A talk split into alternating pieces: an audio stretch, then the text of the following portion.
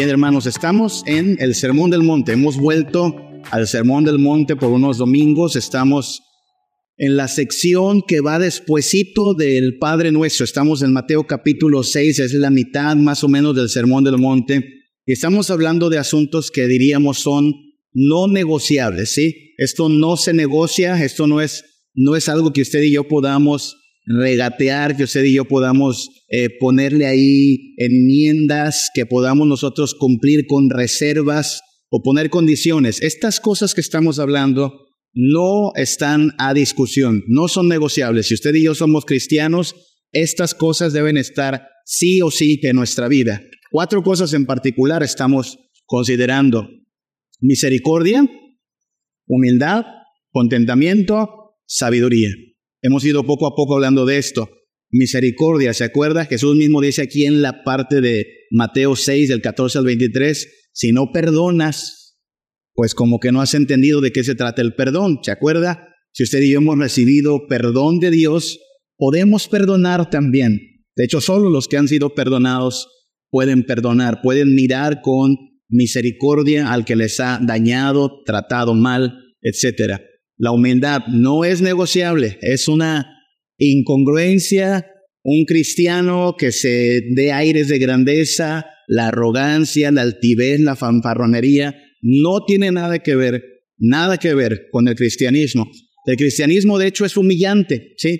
El cristianismo nos lleva a mirarnos a nosotros mismos y ver que no somos nada, nada, sino solo objeto de ira y en vez de eso Dios nos perdona en Cristo Jesús. Así es que hemos de vernos en humildad. El reino de los cielos es para los humildes, para los pobres de espíritu. Y hoy vamos a hablar de contentamiento, ¿sí? Hermanos míos, el contentamiento es algo también no negociable. No se negocia, no, no, no es posible, bueno, batallamos con esto, ¿ok? Y a lo mejor al darnos cuenta que no se nos da mucho el contentamiento es algo que tenemos que poner en nuestra lista de peticiones a Dios. Pero en algún momento tenemos que darnos cuenta, no se negocia. O sea, no, no puede haber algo así como un cristiano que no está peleando, trabajando por su contentamiento, sino todo lo contrario. Un cristiano tiene que procurar perseguir el contentamiento. De hecho, ya lo que ha dicho Jesús anteriormente, estamos en Mateo 6, del 14 al 23, pero poquito antes, cuando habla de la oración, Jesús nos está encaminando hacia el contentamiento. Jesús como que quiere que entendamos que el contentamiento es parte de lo que distingue a sus discípulos. Cuando Jesús dice, por ejemplo, en la oración, vuestro Padre, Mateo 6, 8, vuestro Padre sabe de qué cosas tenéis necesidad antes que vosotros le pidáis. Note esas palabras. Porque Jesús está hablando aquí todavía de la oración. Y la verdad es que la oración es algo que muchas veces es eh, usado de manera como diciéndole a Dios, quiero que hagas esto y quiero esto. Y le digo que esta es una de las disciplinas cristianas a veces más malinterpretadas también. Yo he escuchado gente que que da como recetas de oración dice, no, tú, tú agárrate de Dios y no nos sueltes hasta que te den lo que le pides. Perdón, pero eso a mí me suena berrinchudo. O sea, eso de que tú le pides a Dios y no nos sueltas hasta que te den lo que le pides, eso no está en la Biblia, hermano.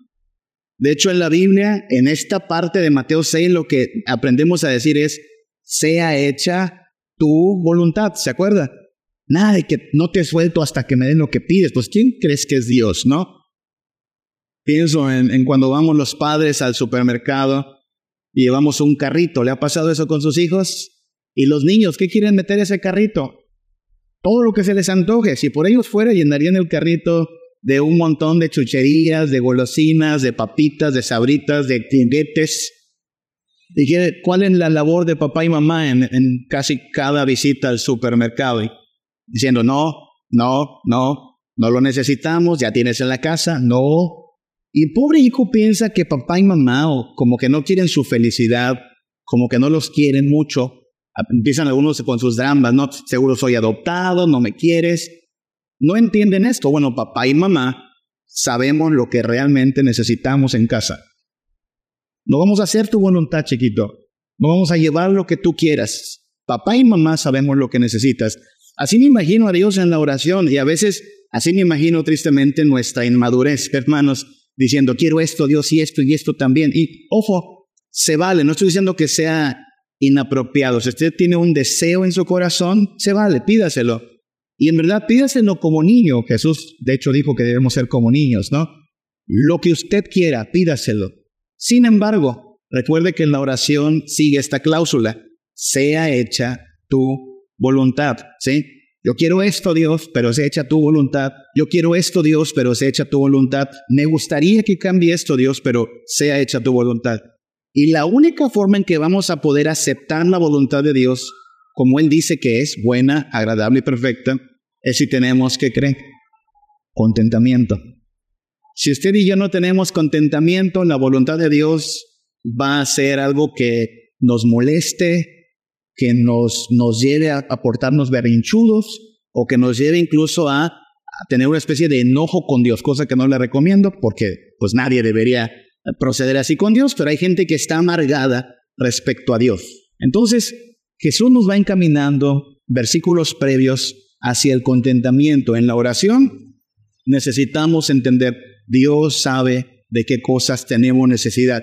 Llegando, de hecho, a la oración del Padre nuestro, recordemos que hay incluso una sección, una pequeña petición, ¿sí? Padre nuestro que estás en los cielos, santificado sea tu nombre, venga tu reino, sea hecha tu voluntad, como en el cielo, también en la tierra. Versículo 11. El pan nuestro de cada día, dánoslo hoy. Es una oración sencilla, pero que engloba la idea de que día a día vamos a confiar en la provisión de Dios para ese día. No hemos llegado todavía a esa parte, todavía llegaremos en, en otra serie, a lo mejor pronto, cuando habla Jesús del afán y la ansiedad, ¿sí? De esos que están ya desde hoy domingo preparando el menú del sábado próximo. Y hoy no sabes si vives mañana. Es más, no sabes si vas a poder vivir al rato. Y andas preocupándote por anticipado, como que no te recomienda Jesús andarte afanando. Y esta petición del versículo 11 va por ahí. El pan nuestro de cada día es hoy quiero depender de ti. Hoy quiero disfrutar del pan. Note que la petición es muy simple pan. O sea, no está pidiendo caviar, no está pidiendo sushi, no está pidiendo un platillo sofisticado. Pan. Pan. El pan nuestro de cada día, dánoslo hoy. Hay una petición en el Antiguo Testamento que me suena muy, muy relacionada con esta del Padre Nuestro. ¿Usted la conoce a lo mejor? La leen a veces nuestros hermanos antes de la ofrenda, Proverbios 30, versículo 8. No me des pobreza ni riqueza, manténme del pan necesario. No sé cuántos de nosotros nos atrevamos a orar así, hermanos. Debiéramos, ¿sí? Porque esta oración, si de algo está saturada, es de contentamiento. Señor, ni la pobreza ni la riqueza, ninguno de estos extremos necesito y no me los des. Dame el pan necesario. Vaya, requiere mucho contentamiento hacer esta petición, pero acabamos de decir, el contentamiento es un no negociable. O sea, no piense usted, por favor, que solo los super espirituales pueden hacer esta oración. No, hermano, cualquier cristiano debiera hacer esta oración. Hay una orden monástica conocida como la Orden de los Franciscanos. Su fundador fue un tal Francisco de Asís. Hay un problema con aquellos que la iglesia a veces canoniza como santos, y es que la idea de que son santos los coloca como en una eh, galaxia diferente a la nuestra, ¿no? Como que estos eran personajes de una espiritualidad superior a la promedio, o sea, como que, wow, San Francisco de Asís, alguien tan eh, dispuesto a desprenderse de las posesiones de este mundo. Esa gente es muy santa. Bueno, amado, lo que estoy diciendo es, cualquiera de nosotros debiera tener esa misma actitud. No necesito pobreza ni riqueza. No que estemos peleados con lo uno o con lo otro. Lo que estoy diciendo es, Si viene la riqueza, pues la disfrutamos. Si viene la pobreza, la aguantamos. Pero nuestra alegría, nuestro gozo, no va a variar. Haya pobreza o haya riqueza. Así es que es una oración, Proverbios 38, no me des pobreza ni riqueza, manténme del pan necesario. Es una oración que tienen que hacer los cristianos, todos. No es negociable. O Mateo 6:11, el pan nuestro de cada día, dánoslo hoy. Se hace esta oración con contentamiento. Siempre ponemos un poquito de, de semántica, ¿no? Para tratar de entender qué es contentamiento. Hagámoslo brevemente. ¿A qué nos referimos con contentamiento? ¿Sabe? Contentamiento tiene que ver con adaptación. ¿Sí? Contentamiento, entre otras cosas, está relacionado con adaptación. Estamos entrando a los calores todavía de este año. Eh, bueno, no sé si los de Semana Santa fueron los más intensos, pero ahorita todavía hay calorcito, ¿no? Y nos adaptamos. Y al rato que venga por diciembre un poco de frío, nos adaptaremos, nos tenemos que adaptar. No se supone que nuestro estado de ánimo, nuestro gozo, dependa de la variable del clima. Es adaptación. Eso significa contentamiento. Nos adaptamos. Ahora hay, hay una palabra que se ha puesto de moda a nivel de empresa, a nivel de psicología, que le llaman resiliencia. Ah, la resiliencia le llaman. ¿Sabe? E, esa palabra viene principalmente de la física, ¿sí? Ahora lo usan mucho en psicología, pero la resiliencia es una capacidad que tienen ciertos elementos, ciertos materiales para soportar eh, cierto estiramiento, cierto movimiento y no romperse. Piense, por ejemplo, en el plástico. El plástico tiene resiliencia, ya ni digamos una liga que tiene cierta resiliencia. Resiliencia significa que vuelve a su forma. Usted toma una liga, la estira, la estira, la estira, la estira, la suelta y vuelve a su forma. Es decir, aguanta. Eso significa contentamiento también. Si me pregunta a mí, yo puedo comer pozole todos los días de mi vida. Me encanta el pozole. El pozole creo que es una comida celestial. Pero si toca comer frijolitos, comeremos frijolitos. Si toca comer tortilla con sal, comeremos tortilla con sal. Eso significa que tenemos que estar dispuestos a, aguantar, ¿sí? No nos vamos a deformar, no nos vamos a quebrar. Eso significa resiliencia y el contentamiento requiere resiliencia, aguante. Tiene que ver con tolerancia. Porque recuerda esto no me des pobreza ni riqueza. Seamos sinceros, hermanos. ¿Qué es más cómodo? ¿La pobreza o la riqueza? Claro que la riqueza. claro que es más cómodo llegar a fin de quincena y tener todavía allí unos billetitos a la mano o llegar a fin de quincena y ya tener empeñados los zapatos, ¿no? No, no es cómoda la pobreza y no la deseamos, no la disfrutamos tampoco, no decimos, ah, qué rico es ser pobre, no, lo toleramos, lo aguantamos, ¿sí? No se siente bien, cala, duele, está difícil, pero lo aguantamos. Tiene que ver con eso, con, con tolerancia. Hay, hay dos, dos conceptos también muy aquí cercanos, la invulnerabilidad. ¿Sí? ¿Qué es? ¿Qué es ser vulnerable? Ser vulnerable es ser afectado. ¿Sí? Hay gente que se ve afectada por las circunstancias. Hay gente que por, por el hambre ya está de mal humor. ¿Conoce gente así? Tiene hambre ya está grulloncito. Es vulnerable al hambre. Hay gente que por los problemas pierde el sueño, es vulnerable, o sea, le afecta. Ser invulnerable es lo contrario. Estas cosas son reales, sí, pero no afectan, ¿sí? Puedes, puedes marcar la diferencia entre las circunstancias y tu ser y te mantienes invulnerable o también la palabra cordura, el concepto cordura, ¿sí? Alguien se mantiene ecuánime, y esto, esto tiene que ver tanto con cosas agradables como con dificultades. Hay gente que dice, ay, tuvo dinero y cambió. No es cierto, hermanos, el dinero no cambia a la gente.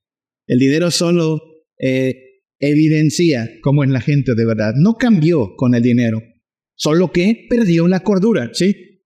Perdió el piso, pero así era de por sí. El dinero solo le presentó la oportunidad. También la pobreza. No es que le cambió la pobreza, no, la pobreza solo manifestó lo que había en su ser, pero pierden, pierde la estabilidad. Contentamiento tiene que ver con cordura, te mantienes ecuánime, son problemas reales, pero estos no van a afectarnos. Tiene que ver con desapego. Para poder vivir en contentamiento hay que tener cierto desapego. ¿Qué es desapego?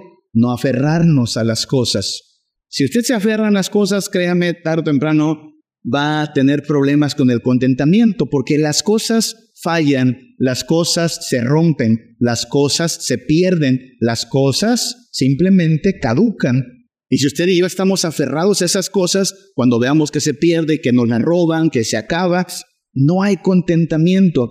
Tiene que ver con abnegación. ¿Qué es abnegación?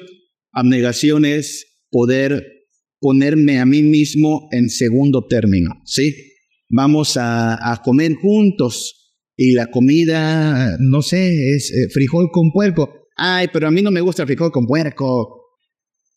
Bueno, aunque a mí no me guste, por, por esto que hay en comunión como familia, quizá como amigos, pues aplico abnegación. Bueno, no van a hacer lo que a mí me gusta, pero lo importante es que estamos aquí reunidos. No voy a ser yo el aguafiestas. Eso es ser abnegado.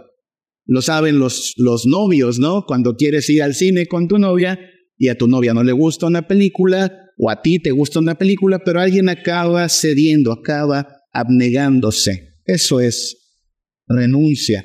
¿Qué es lo que no significa contentamiento? No estamos hablando de estoicismo. Hay una corriente filosófica que se llama el estoicismo, también presente por ahí por el budismo. El budismo busca también el estoicismo, la idea de nada me afecta, esto no está pasando, no, sí está pasando.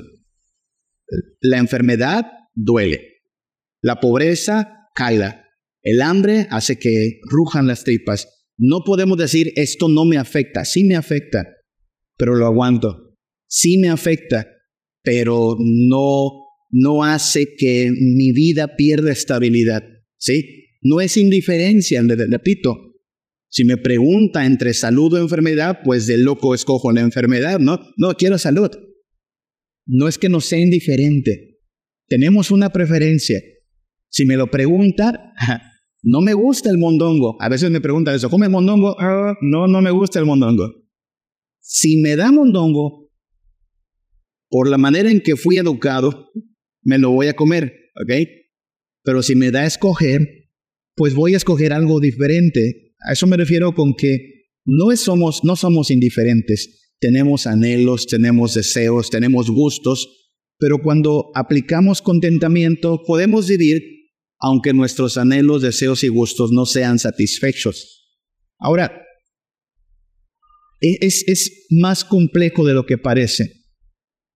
Porque no se trata de las circunstancias en sí. Usted podría, y de hecho esto ocurre con muchos cristianos, podría no tener nada y aún así vivir en contentamiento. O sea, esto no depende de cuánto poseemos, de cuánto tenemos en nuestras manos. Un cristiano, y quiero subrayar, solo un cristiano puede no tener nada y vivir en contentamiento. Un ejemplo es Job. ¿Se acuerda de Job? Job lo perdió todo, hermanos, todito, todo. En un solo día Job perdió casas, posesiones, hijos, salud. Y aún así miren la expresión de Job, Job 1.21. Ya que le dijeron que quedó en la ruina, Job dice, desnudo salí del vientre de mi madre y desnudo volveré allá. Jehová dio y Jehová quitó. Sea el nombre de Jehová bendito. Esta es la actitud de contentamiento. No significa que a Job no le dolió la pérdida de sus hijos, solo imagínese quedarse sin hijos. Sin duda fue profundo el dolor de perder a sus hijos. No significa que a Job no le molestó que vinieran estos maleantes y hicieran de las suyas, se le quitaran sus cosas. No significa que estas llagas no le dolían, claro que han de haberle dolido. Pero él aplica contentamiento. Salimos desnudos, volvemos desnudos, el Señor da, el Señor quita. Sea el nombre de Jehová bendito. No es estoico, no es indiferente, pero aplica contentamiento. No tiene nada, pero tiene contentamiento. Lo opuesto también puede ser verdad. Mucho cuidado. Alguien podría tener de todo y carecer de contentamiento. Alguien podría poseer todo o todo cuanto alcance a imaginar y carecer de contentamiento. Un ejemplo lo tenemos en el rey Salomón. Salomón tuvo todo sin contentamiento. Eclesiastés 2.11, miré yo, luego yo, todas las obras que habían hecho mis manos, todo lo que habían logrado, todo lo que había alcanzado y el trabajo que tomé para hacerlas, y he aquí todo era vanidad y aflicción de espíritu y sin provecho debajo del sol. Si es que tomemos nota, hermanos, es, hay, hay gente que lo ha alcanzado todo en la vida, ha tenido éxito, ha tenido logros, fracasos, ya está a lo mejor hasta eh, cosechando los frutos de su trabajo. Pero si no tiene a Cristo, que es la base del contentamiento, no tiene nada. Su vida es la más miserable, de hecho, porque ya tuvo todo lo que quería y aún así no tiene gozo. Y si tenemos a Cristo, podríamos quizá no tener la gran fortuna y aún así gozar de contentamiento. Pero como le digo, no es tan sencillo, hermano. Eh, esto no es como decir, bueno, pues ya, ya, ya lo entendí, anotado pasó, contentamiento. Entonces, mañana lunes comenzamos el programa de contentamiento cristiano. Ah, va a batallar, créame, ah, vamos a batallar en el día a día. Porque hay cositas, cositas que parecen así como eh, pequeñitas, insignificantes, pero que son las que le dan duro a la batalla contra aquello que se opone al contentamiento. Piensen en algo tan sencillo y hay que tomarlo como advertencia, hermanos. Un envidioso nunca tendrá contentamiento. Se sabe que es la envidia. La envidia es básicamente mirar al vecino, mirar al prójimo, mirar cómo tiene cosas, mirarme a mí, yo no las tengo. Ah, ah envidia. Muchas historias de la Biblia están manchadas por la envidia y, problemas incluso entre familias, ¿sabes? O sea, esto no ocurre nada más allá en el trabajo, allá con los vecinos, dentro de la misma familia. Solo recuerde que fue un envidioso Caín el que mata a Abel. Solo recuerde que son unos envidiosos hermanos los que venden a José. Solo recuerde la envidia entre dos mujeres que andan viendo quién le da más hijos a Jacob. Envidia común. Y el problema con la envidia es que aparte de que es un pecado, no, no da saciedad. Bueno fuera que el envidioso al destilar envidia diga, ah, qué feliz soy por ser envidioso, pero no. Al contrario, mientras más aplica envidia, menos menos contentamiento hay. No pueden coexistir la envidia y el contentamiento. Solo recuerdo un personaje llamado Saúl. ¿Se acuerdan? Primero de Samuel 18. Vuelven de la batalla, Saúl y David. Saúl mató al gigante Goliat y él se ha hecho el popular de la historia. El versículo 8 nos dice la reacción de Saúl. Porque las porras decían, Saúl mató a sus miles y David a sus diez miles y, el corazón de Saúl se llena de envidia. Ah, a David le dieron diez miles y a mí solo miles. Y todo el resto de su vida, Saúl no hizo más que destilar y destilar envidia. ¿No lo ve usted como un hombre feliz? Aunque es el rey de Israel, no lo ve usted como un hombre satisfecho no, miserable, miserable. Así es que hermano, fíjese, a veces pensamos en pecados graves, grotescos. La semana pasada hablábamos de eso también, ¿no? Ah, solo, vaya, decimos, ay, qué feo que en la iglesia haya, ya sabes, estos pecados escandalosos como eh, el adulterio y, la fornicación y eh, la homosexualidad y, ay, qué grotescos pecados. Sin duda lo son. Debemos de cuidarnos de estos pecados que aunque no parecen así de, de feos y sucios, carcomen todavía más el alma, ¿sabe? La envidia nunca va a dar paso al contentamiento, tampoco la queja, ¿sabe? El, el quejoso no, no tendrá nunca contentamiento. Cuando pienso en un quejoso, pienso siempre en este enano de los siete de Blancanieves, ¿se acuerda? Uno que se llama Gruñoncito, ¿no? Grumpy. Siempre quejoso, siempre molesto, nada, nada le cae bien, nada le acomoda, por todo se queja. Y repito, hermanos, este es un pecado también, me aclaro. Eh, a veces pensamos solo en estos pecados apestosos y feos, escandalosos, pero le aclaro, hermano, la queja es un pecado grave delante de Dios. Solo lee el Antiguo Testamento y vea cómo el pueblo de Israel, cuando más colmó la ira de Dios, fue cuando se pusieron de quejosos. Y eran buenos para quejarse de todo, ¿eh? De cualquier cosa. Y el problema, insisto, repito, bueno fuera que por la queja tuviésemos de pronto un momento en que decimos, ah, ya, ah, me desahogué, ya. Mi queja salió, soy feliz. Nunca pasa eso. ¿Lo ha intentado?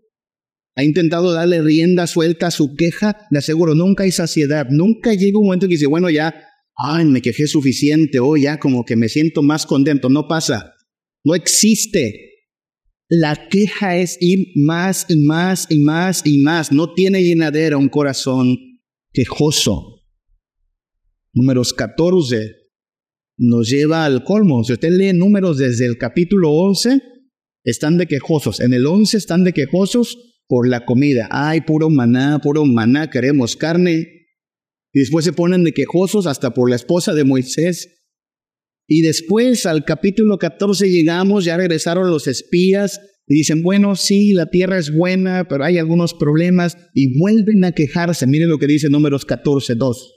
Y se, ojo, se quejaron contra Moisés y contra Aarón. Mucho ojo, porque no se quejaron contra Dios, se quejaron ahí con Moisés y con Aarón. Hermano, sí, claro, pero al final de cuentas, toda queja es contra Dios. Usted puede decir, bueno, fue una plática, hombre, ahí en, en la familia, sí, pero toda queja, dicha aquí entre cuates, es una queja ante Dios. Básicamente lo que estamos diciendo es, esto no sirve, Dios no lo sabe hacer, esta realidad no está bien, pero recuerde que el autor de la realidad es Dios. Números 14, 2. Se quejaron contra Moisés y contra Aarón todos los hijos de Israel y les dijo toda la multitud, ojalá muriéramos en la tierra de Egipto o en este desierto, ojalá muriéramos. Fíjense qué dramático. Ah, ya, ya, no queríamos morir. Y luego la pregunta insolente, versículo 3. ¿Por qué nos trae Jehová a esta tierra? No, noten la insolencia, ¿la, la alcanza a ver? simples criaturitas poniéndose al tú por tú contra diciendo, ¿por qué nos trajo? Solo recuerde que meses atrás o tiempo atrás eran esclavos. Esclavos. Y clamaban ayuda. ¿Y qué hizo Dios? Dios nos ayudó. Ya no son esclavos. Ciertamente no, no están viajando en, en un avión de cinco estrellas pero no les está faltando ni comida ni agua. Todos los días hay maná, todos los días hay agua. Si un día no hay agua, Dios ve cómo, pero hasta de la roca les saca agua. Los ha sustentado, ha sido bueno. Pero no ven eso. Cualquier asunto les sirve para quejarse. Y no, la queja no está dando lugar al gozo. La queja está dando lugar, ¿nota a qué? A la rebelión. La queja está dando lugar a la amargura y después dará lugar a la idolatría. O sea, la idea es, este Dios no me gusta y me voy a hacer uno a mi manera. Eso pasa con la queja. Por eso le digo, pues, parecen pecados menores. Si fuésemos católicos, ya son pecados veniales, ¿no? O sea, no, no son mortales, dos, dos padres nuestros y se quitan. No, son de los peores pecados, hermanos, porque se ven chiquitos, se ven hasta normales, Pero ah, cuánto deshonran a Dios. La queja, la envidia, la amargura. ¿Cuál es el problema? Porque estamos hablando de contentamiento y estamos diciendo que es un no negociable. No se negocia. Usted y yo necesitamos vivir en contentamiento. Si al hablar de eso usted dice, no, pues sí soy quejoso, usted tiene que arrepentirse. Si al hablar de eso dice, sí, yo soy bien envidioso, hermano, usted tiene que arrepentirse eh, por su bien, no solo por su salvación, por el bien de su alma. ¿Cuál es la raíz del problema? Volvamos a Mateo, Mateo 6, en el Sermón del Monte. Recuerde que Jesús es más directo, muy directo. Y Jesús va a la raíz del problema. Mateo 6, 19. No os hagáis tesoros en la tierra. Básicamente de ahí viene el problema de la falta de contentamiento. La persona, nosotros como humanos, hacemos nuestro tesoro en la tierra. Ahí ya empezó el problema. No va a haber contentamiento. Si alguien hace su tesoro en la tierra, no puede vivir en contentamiento. No os hagáis tesoros en la tierra donde la polilla y el orín corrompen, donde ladrones minan y hurtan, sino haceos tesoros en el cielo, donde ni la polilla ni el orín corrompen, donde ladrones no minan ni hurtan, porque donde está vuestro tesoro, allí estará también vuestro corazón. Jesús era el, el gran maestro, ¿sabe? Jesús iba directo, le digo. El problema es que están haciendo su tesoro en la tierra. Y así no funciona. Tienes que poner tu tesoro en los cielos. Ahora bien, antes de seguir, vamos a hacer dos aclaraciones. Porque el texto que acabamos de leer, ¿sí? No tesoro en la tierra, tesoro en los cielos, requiere hacer dos aclaraciones. Hay quien ha pensado que, ah, entonces el problema es las posesiones y entonces pareciera que la idea es como la de Francisco de Asís, ¿no? Si alguien tiene guardado ahí algún dinero en el banco, sáquelo y deshágase de él porque eso está mal. Porque dice un político que el dinero es hijo del diablo. Ah, caray. No, no es lo que está diciendo Jesús. Vamos a hacer dos aclaraciones antes de continuar, que tienen que ver con la, el contentamiento. Número uno, la riqueza es engañosa. ¿Sí? no necesariamente mala, no necesariamente inconveniente. De hecho, en la Biblia, no sé si ya lo leyó, pero la riqueza viene de Dios. En la Biblia es extraña la idea de que la riqueza viene del diablo. No sé, no sé quién, quién llega a esas conclusiones, pero nunca en la Biblia vemos gente que se hace rica porque el diablo lo hace rico. Sí vemos gente que por sus tranzas, ¿no? Por su corrupción, por su eh, rapiña, se hace rica, pero el Señor mismo dice, no te impacientes a causa del que prospera en su pecado, ¿ok? Lo que sí es la riqueza, hermanos, es que tiende a ser engañosa, tiende a dar una falsa sensación de seguridad, tiende a dar una falsa experiencia de plenitud. Y digo falsa porque después se esfuma.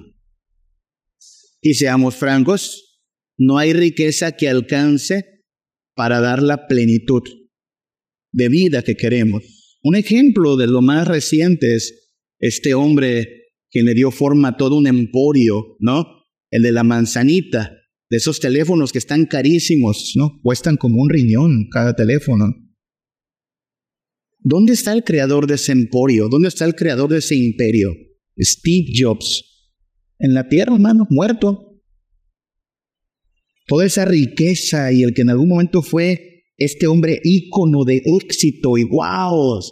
Hay quien el día de su muerte lo equiparó con uno de los grandes de la historia. Recuerdo que en la noticias decían, eh, los, los, hombres han, han, marcado la historia con una manzana. Adán y su manzana, piensan que es una manzana. Isaac Newton y su manzana. Y Steve Jobs y su manzana. Ándele pues. No importa, está muerto. Y se cumple lo que dice la Biblia, desnudo sales, desnudo vuelves, no te llevas nada. Así es que la riqueza es engañosa. Jesús lo dice así en una de sus parábolas más conocidas, Mateo 4, 18 al 19, ¿se acuerda? Los, los que son sembrados entre espinos. La parábola del sembrador, dice Jesús, los que son sembrados entre espinos son los que no oyen la palabra, pero los afanes de este siglo o de este mundo y el, ojo, engaño de las riquezas. Esas son las riquezas, hermanos. Son un engaño. No quiere decir que está mal que usted tenga bienes, pero no se deje engañar por ellos. Usted no es esos bienes. Usted no puede extraer su identidad de esos bienes. Usted no es lo que posee. Usted no es lo que se pone de ropa. Usted no es eso. Y su felicidad no depende de eso. Pero estas personas, dice, por los afanes del siglo y por los engaños de las riquezas, ojo, y las codicias de otras cosas, entran y ahogan la palabra y se hace infructuosa. Así es que vamos a, a quemar nuestro dinero. No, no, le recomiendo que no lo haga. Vamos a volvernos franciscanos y hacer votos de pobreza. Yo pienso que no es necesario, pero sí necesitamos cuidarnos del engaño de las riquezas. No va por ahí la búsqueda de la felicidad. Si Dios nos quiere dar riqueza, bueno, que nos dé también sabiduría para administrarla. Por otro lado, la otra aclaración, la pobreza, hermanos, es una adversidad. No es una virtud. En la Biblia no es virtud la pobreza. No es más espiritual ser pobre. No, los pobres no se ganan el cielo así como así. No, no piense, por favor, que por ser pobre ya se ganó el cielo. Si así fuera, pues imagínense, todo el tercer mundo tendría asegurado el lugar en el cielo, ¿no? No. En la Biblia siempre, siempre ser pobre es una adversidad. Allá en Isaías 58, 7, cuando nuestro Dios habla acerca de aquellos que se las dan de muy religiosos porque ayunan, dice, yo preferiría, ¿no? Que partas tu pan con él hambriento y que a los pobres errantes les des albergue en tu casa y que cuando veas al desnudo lo cubras y no te escondas de tu hermano. ¿Qué está diciendo Dios? Hay gente que necesita caridad. El hambriento, el pobre, el desnudo, están en desventura. No, no la están pasando bien. No, la pobreza no es virtud. Tener hambre vivir en pobreza, no tener que ponerte de ropa, no es como para digas, ay, es una maravilla esta vida. No, esta gente debe recibir misericordia del que sí tiene. Por eso estamos llamados a compartir con el que tiene necesidad. Cuídese, hermano, de todo sistema de pensamiento político, filosófico, educativo que quiera poner la riqueza como algo malo y la pobreza como algo bueno. De hecho, estamos en tiempos de bastante polarización, donde la idea es los ricos son los malos y los pobres son el pueblo bueno. Ah, eso no es lo que conviene según la palabra de Dios. La riqueza es un engaño, sí, por eso hay que cuidarnos de ella. La pobreza es una adversidad, una adversidad. Y cuando llega la pobreza, la vamos a soportar. Pero no vamos a decir, ah, está bien bonito ser pobre. Hermanos, yo creo que nadie aquí dice que está bien bonito ser pobre. Es una adversidad. Pero sea pobreza o sea riqueza, necesitamos entender que el contentamiento no depende de ello. No son virtudes, ninguna de las dos. Son situaciones de vida. ¿Cuál es entonces la raíz del problema? Hermanos, la raíz del problema se llama mundanalidad. El contentamiento requiere que nosotros despojemos nuestro ser de mundanalidad. ¿Qué es mundanalidad? Lo que está diciendo aquí Jesús en Mateo capítulo 6, versículo 19 al 21. No os hagáis tesoros en la tierra donde la polilla y el orín corrompen, donde ladrones minan y hurtan. Esa es una realidad, ¿no? Aquí, si no te lo roban, se lo comen las termitas, se desbarata, se seca, caduca, pasa de moda, se apolilla. Versículo 20, sino haceos tesoros en el cielo, donde ni la polilla ni el orín corrompen, donde los ladrones no minan, no hurtan. Y luego acaba Jesús con su máxima. Ojo, donde esté tu tesoro, ahí estará tu corazón. Donde, donde atesores algo, ahí está empeñado tu corazón, tu ser. Básicamente Jesús nos está llevando a, una especie de autoanálisis, ¿no? Mirarnos a nosotros mismos y preguntarnos, ¿dónde está mi tesoro? ¿Dónde está mi todo en todo? ¿Dónde deposito mi esperanza, mi fe, mi alegría, mi gozo? ¿Dónde descanso? Y solo hay dos, según Jesús, en la tierra y en el cielo. Y pensando en estas dos dimensiones, estamos hablando de lo mundano o lo cristiano. ¿Sí? Poner nuestro tesoro en la tierra es el estilo de vida mundano. Poner nuestro tesoro en el cielo es el estilo de vida cristiano. Entonces hay que aclarar. Por mundo no nos referimos a, al, planeta en sí, ¿sí? porque puede que no fuéramos a ir a Marte o a Júpiter, ¿no? No, por mundo se refiere al apego a las cosas de esta tierra, de esta era. Nosotros esperamos cielos nuevos y tierra nueva, y Cristo vendrá a hacer cielos nuevos y tierra nueva. Nos referimos a un estilo de vida, el estilo de vida mundano. Y hermanos, en una vida mundana no hay contentamiento. Juan nos advierte esto, primera de Juan 2, 16 al 17. Todo lo que hay, ¿nota dónde? En el mundo.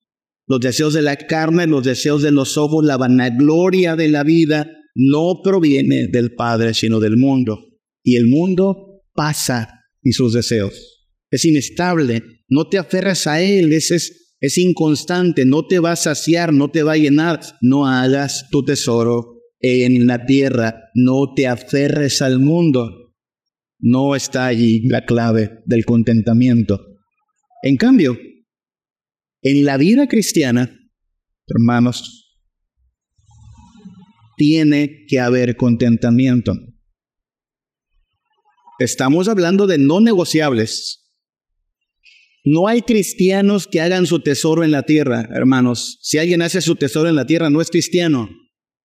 No hay cristianos que no procuren tener contentamiento en Cristo. Si no tiene contentamiento, hermano, no, no hay forma de decir, ah, no, bueno, no tiene contentamiento, pero es cristiano. Eso no funciona así. Y si usted se descubre en verdad diciendo, pero yo sí batallo con eso, pues ya tiene algo que poner en su lista de peticiones, Señor, yo no quiero tener mi tesoro en la tierra. Se me da mucho lo de la envidia, se me da mucho lo de la queja, se me da mucho la avaricia. Despójame de todo apego a esta tierra. Pon mi mirada en lo que realmente importa, ¿sí? Porque en verdad estos son no negociables. Usted sabe, la carta a los filipenses, Pablo, estudiando a los filipenses, la carta a los filipenses es conocida como la carta del gozo, ¿sabía? Yo diría que también podemos llamarle la carta del contentamiento, porque va de la mano. Porque recuerde, ojo, Pablo no está escribiendo la carta a los filipenses en su chalet en el Mediterráneo comiendo sushi con una Coca-Cola con, con hielito, ¿no? Pablo no está escribiendo así, diciendo, a ver, se me acaba de ocurrir esta frase, regocijaos en el Señor, ¿no? Anótale. Pablo no está en un hotel cinco estrellas escribiendo filipenses. Sí sabe dónde está Pablo, ¿verdad? Pablo escribió la carta a los filipenses desde la cárcel, con hambre, con frío. Sin duda le daban también su calentadita con azotes. Y el hermano Pablo, en medio de esas circunstancias, lea la carta, de verdad. No se queja en toda la carta. No les dice, ay, oren por mí, porque esta vida miserable, pero no aguanta. No, no, no, no, no se pone dramático. Se arma de contentamiento y es más, hasta anima a los hermanos filipenses, gócense en el Señor, como yo me gozo. Eso es contentamiento, hermano.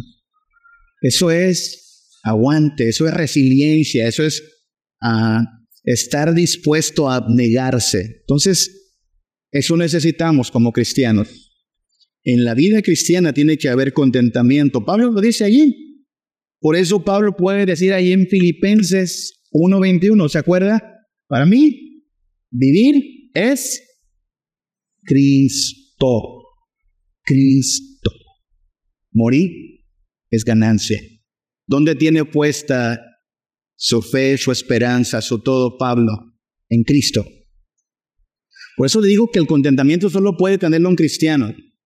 Esto puede doler, pero si usted tiene amigos incrédulos que dicen que tienen contentamiento, están mintiendo. No puede haber contentamiento sin Cristo. Eso no existe, hermanos.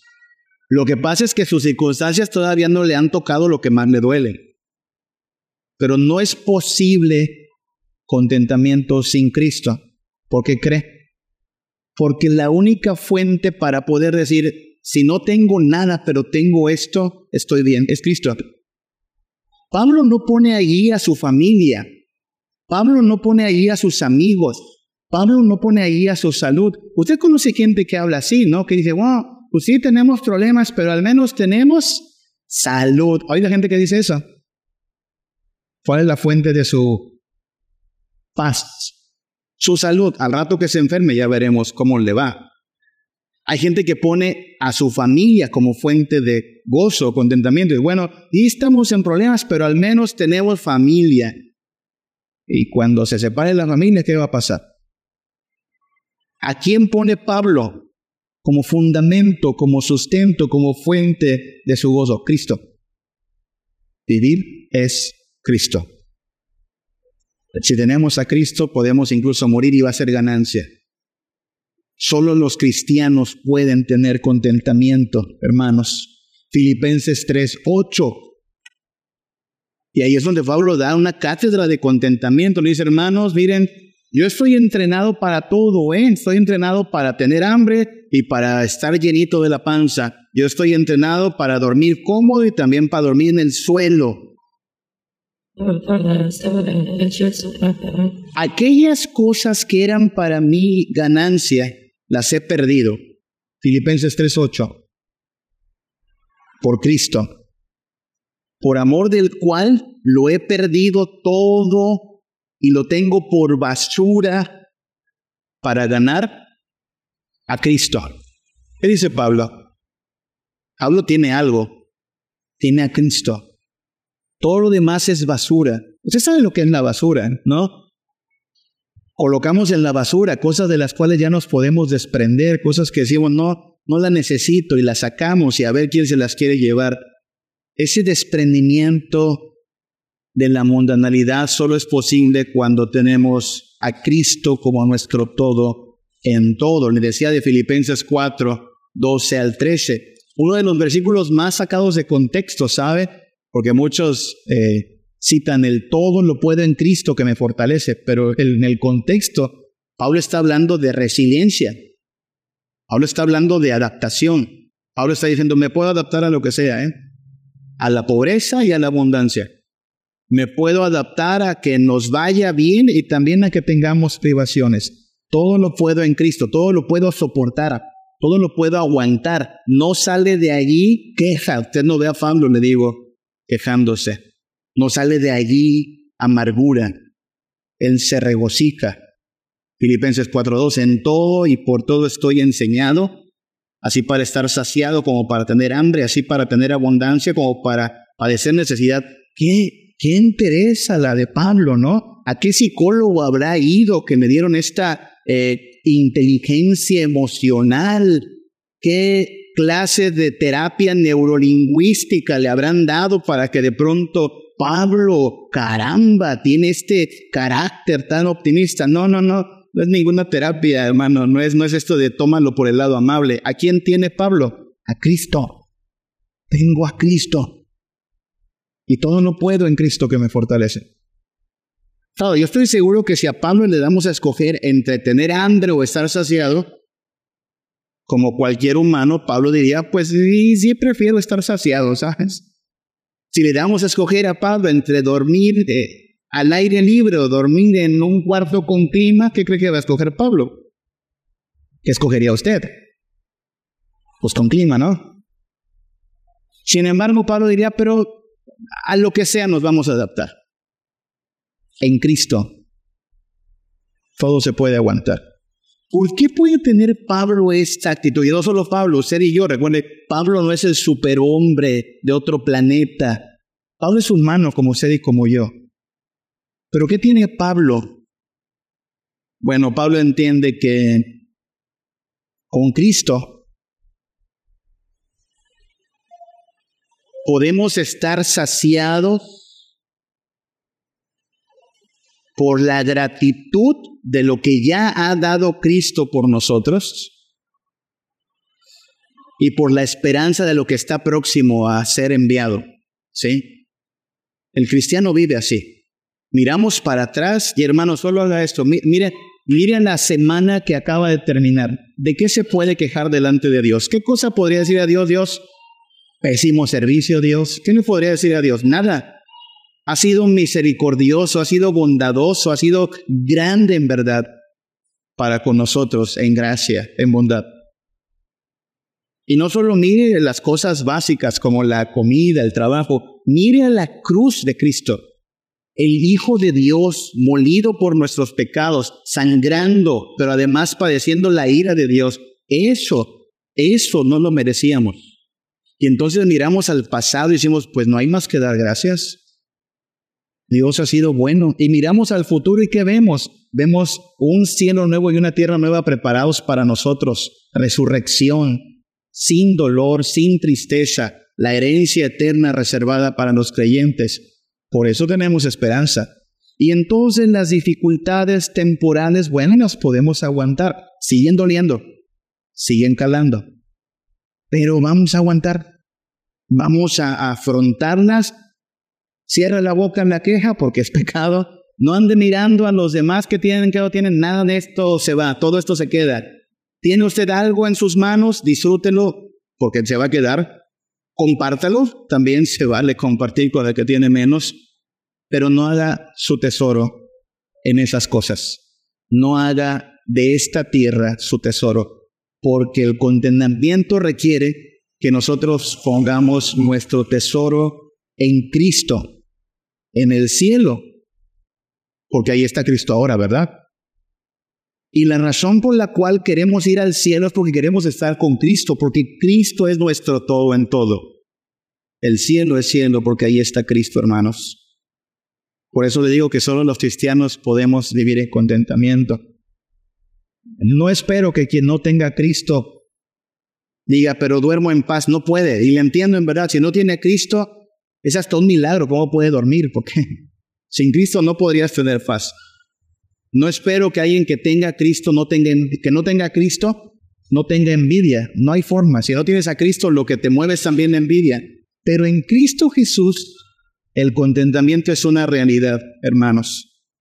Nuestro tesoro no está en la tierra, nuestro tesoro está en los cielos, de donde esperamos cielos nuevos y tierra nueva, viniendo cuando Cristo aparezca por segunda vez. Hasta entonces, bueno, pues así nos la vamos a llevar, ¿no? Sea que vivamos o que muramos, somos del Señor. Oraremos, hay que aprender a orar, no me des pobreza ni riqueza, dame lo necesario. Si hay hambre, alabado sea el nombre de Dios. Si hay pozolito rico, alabado sea el nombre de Dios. En la salud o en la enfermedad, en la adversidad o en la bonanza, en la pobreza o en la riqueza. Nuestro contentamiento, como el de Pablo, como el de cualquier cristiano, ha de estar puesto en Cristo Jesús. Insisto, hermanos, no es negociable. Necesitamos vivir en contentamiento. Si somos cristianos, hemos de vivir en contentamiento. No lo tenemos, pídaselo a Cristo Jesús. Pídale.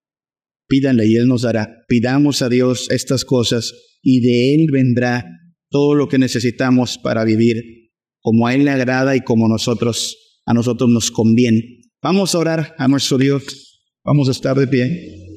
Vamos a orar a nuestro Dios.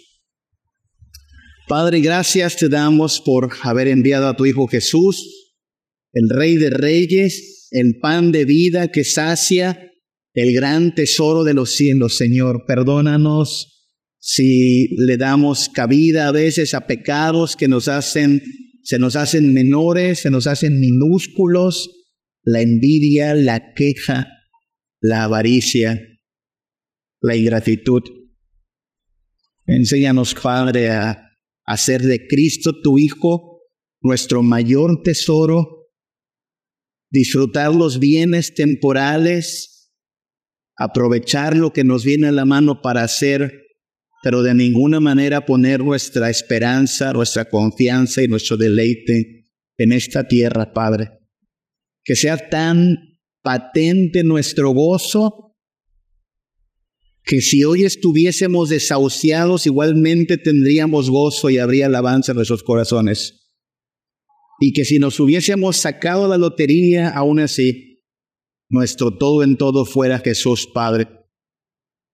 Oh Señor, que en verdad podamos orar, no pidiendo riqueza ni pobreza, sino confiando que la situación en que tú nos quieras poner es el escenario en que estamos llamados a honrarte, a alabarte, a aprender a depender solo de ti, Padre.